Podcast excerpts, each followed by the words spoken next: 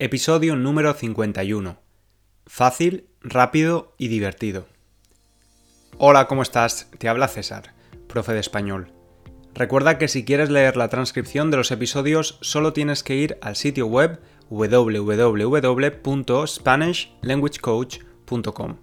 En esa misma página puedes también conseguir la guía del estudiante de español intermedio, un ebook con un montón de técnicas y recursos que te ayudarán a continuar progresando con tu español. Puedes encontrarme también en Instagram y YouTube con el mismo nombre, Spanish Language Coach. Hoy vamos a volver al pasado. Lo que estoy a punto de contarte te va a ayudar a revisar todos los tiempos verbales del pasado. Indefinido, imperfecto, perfecto, ya sabes. Hace alrededor de 20 años, cuando yo tenía 12 o 13 años más o menos, tenía algo de sobrepeso. Antes de esa edad siempre había sido un niño delgado. Pero como sabes, en esa edad de transición tu cuerpo está cambiando. Algunos compañeros de clase de mi edad en ese momento eran delgados, otros tenían cuerpos más atléticos. Yo no estaba ni delgado ni atlético. Estaba gordito. No gordo, gordito. Eso era lo que la gente me decía cuando me veía después de un tiempo, sorprendidos porque César ya no era ese niño delgado. Ahora era un adolescente gordito. Uy, César, qué gordito estás. Qué gordito te has puesto, me decían. Usar el sufijo ito en español es una forma de convertir un adjetivo tabú en un eufemismo. Llamar a alguien gordo es agresivo y desconsiderado, pero si le añades el sufijo ito, lo suavizas y la persona entiende que no tienes la intención de ofender. La verdad es que gordo o gordito creo que es mejor no comentar o hacer apreciaciones del cuerpo de otras personas, especialmente si esa persona no te ha preguntado. Esto lo digo porque lo he vivido en carne propia, he tenido la experiencia. No me hacía ninguna gracia que hablaran de si estaba gordito o delgadito. Cuando decimos que algo no nos hace gracia es que no nos gusta, que nos disgusta, de hecho. Esto es algo que creo que hacemos los españoles mucho. Hablamos de la imagen de otras personas sin demasiado cuidado, sin demasiado tacto. Y aunque en muchas ocasiones no se hace con la intención de ofender, creo que deberíamos guardarnos estas opiniones para nosotros mismos. Me incluyo yo mismo en esto. Hace años, cuando vivía en Barcelona, mi novio y yo teníamos una relación a distancia. Él vivía en Alemania en ese momento y yo en España. Nos veíamos cada tres semanas, más o menos. En una de las ocasiones hice un comentario sobre su cuerpo. Le dije, Uy, has engordado un poquito, ¿no? Bueno, la verdad es que no le hizo gracia mi pregunta y me explicó muy educadamente que a un británico no se le puede decir eso. Pero es verdad, ¿no? Todos tenemos espejos en casa y no necesitamos que nadie nos hable de nuestro cuerpo. En fin, volvamos 20 años atrás, cuando yo estaba gordito, no me sentía bien conmigo mismo. En el mundo occidental vivimos en una cultura de culto, admiración a la imagen, al cuerpo. Si además eres adolescente, todavía estás más preocupado por tu imagen y sobre todo por cómo te ven los demás. Yo no quería estar gordito, no me acostumbraba a tener sobrepeso, puesto que siempre había sido delgado. Tampoco entendía por qué mi cuerpo había cambiado. Hacía deporte todas las semanas y comía muy saludablemente. De hecho, en mi casa siempre se ha llevado una dieta mediterránea muy saludable. Aunque bueno, tengo que confesar que al salir del colegio a veces, o casi siempre, iba al supermercado y compraba donuts o cualquier cosa con azúcar y chocolate. El caso es que con esta edad, con 12 o 13 años, fui víctima por primera vez de la cultura de lo fácil rápido y divertido, como el título de este episodio. En la televisión anunciaban constantemente un aparato que tenías que ponerte en los abdominales, una especie de parches que ponías sobre tu estómago y que estimulaban tu zona abdominal. El resultado era eliminar la grasa y lucir un abdomen increíble, un six-pack definido o como decimos en español, una buena tableta de chocolate. Este aparato milagroso costaba 9.999 pesetas. Recuerdo perfectamente el precio. La peseta era la moneda oficial en España antes de la entrada del euro en 2002. 9.999 pesetas equivalen a 60 euros actuales. Y si tenemos en cuenta la subida de precios, la inflación, serían unos 100 euros actuales. Estarás de acuerdo conmigo en que era mucho dinero para un chaval, un chico de 12 años. Finalmente conseguí el dinero, conseguí ahorrar lo suficiente para comprarlo. Mi primer trabajo fue como camarero cuando tenía 15 años, así que no recuerdo exactamente cómo conseguí ahorrar esta cantidad de dinero.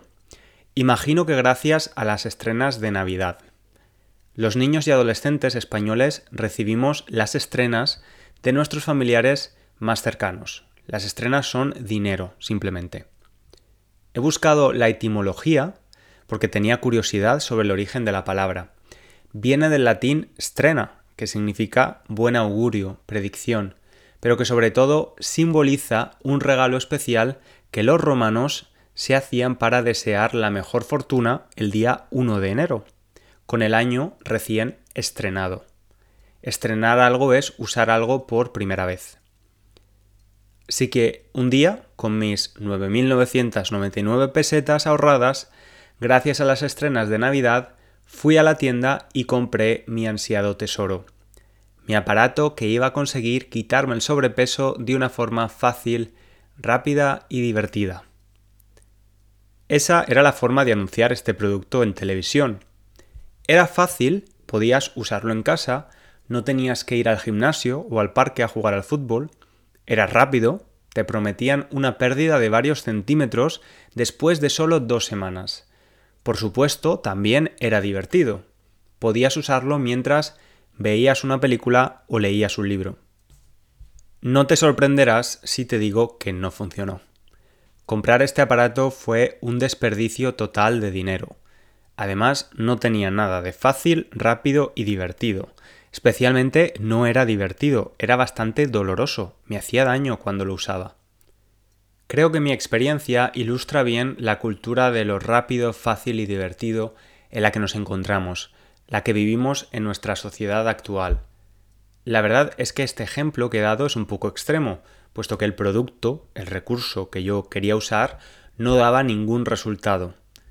En otras ocasiones los recursos son buenos, dan resultados positivos. Sin embargo, la disponibilidad de los recursos, el hecho de que estén disponibles, que los podamos usar, no nos garantizan los resultados. Y mucho menos nos garantizan que el proceso sea fácil, rápido y divertido. Pongamos un ejemplo completamente diferente. Imagina que alguien quiere enamorarse, quiere estar en pareja. Hoy en día hay muchos más recursos para encontrar a una pareja que antes. La tecnología nos ofrece recursos como la app para conocer gente Tinder.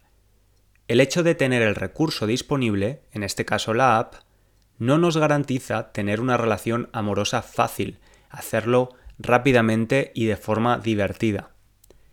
Y tampoco estoy diciendo que el amor tenga que ser algo horrible por lo que debamos hacer esfuerzos constantes. Lo que quiero decir es que el amor o cualquier otro tipo de relación necesita constancia, cuidado y dedicación, entre otras cosas. A veces es divertido y a veces no lo es y tu pareja y tú dormís en camas diferentes porque os habéis enfadado. Hay periodos muy fáciles y periodos muy difíciles. Lo mismo pasa con el aprendizaje de un idioma. ¿Sabes cuáles son los vídeos más vistos en YouTube para aprender español? Te voy a leer los títulos de algunos de ellos. Aprende español en 10 minutos, todo lo que necesitas. Las 50 palabras más comunes del español. Con esto tendrás el 50% del español conversacional. Y mi favorito, aprende español mientras duermes. Todos estos vídeos tienen millones de visitas. Cada día miles de personas clican en ellos con la esperanza de aprender español fácilmente. Eres estudiante de español de nivel intermedio Y ya sabes que aprender un idioma de forma fácil, rápida y divertida es casi una utopía, una situación ideal, pero que no es del todo verdad. Hay momentos en los que es divertido, cuando escuchas un podcast como este, por ejemplo, es entretenido estar en contacto con la lengua de una forma relajada. Yo asocio estos momentos de diversión o entretenimiento con el idioma a las actividades de aprendizaje pasivo, leer en español, ver una serie en español, escuchar un podcast. Al final, con estos recursos estamos entreteniéndonos y al mismo tiempo aprendiendo. Sin embargo, lo que de verdad va a ayudar a tu español a progresar serán las actividades de aprendizaje activo, como hablar y escribir en español. Quizás escribir cartas formales en español no es lo más divertido del mundo, pero será necesario si quieres aprender a escribir en español correctamente. En mi opinión, creo que tenemos que darle más valor al proceso, da igual lo largo o corto que sea, saborearlo, apreciarlo. Ser conscientes de que todo lo que vale la pena, todo lo importante en la vida requiere un nivel de esfuerzo mínimo. A veces conseguimos el resultado y a veces no, incluso si nos esforzamos. Me gusta cocinar y cuando vienen amigos a casa paso muchas horas en la cocina para cocinar una cena bonita para ellos. A veces sale bien, otras no tanto, pero siempre tengo la satisfacción del trabajo bien hecho. Creo que la cultura de lo fácil, rápido y divertido es simplemente una estrategia de marketing con la que somos persuadidos.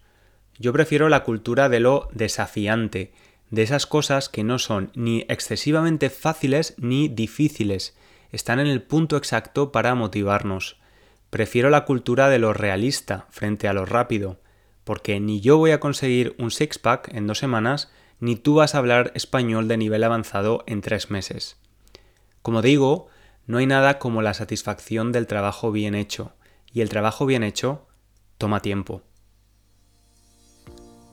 Hasta aquí el episodio de hoy. Gracias por escucharlo, espero que te haya hecho pensar un poquito y sobre todo que te haya ayudado con el español y hayas aprendido algo nuevo. Yo sigo con la grabación del curso Español Ágil no te puedo dar una fecha todavía porque no he empezado con la edición de los vídeos y no sé cuánto tiempo voy a necesitar. Te prometo que la próxima semana te doy la fecha definitiva. Si estás escuchando el podcast desde iTunes, la plataforma de Apple, te pido que por favor dejes un pequeño comentario para hacerlo llegar a más estudiantes. Espero que pases un magnífico fin de semana. Un abrazo grande, chao chao.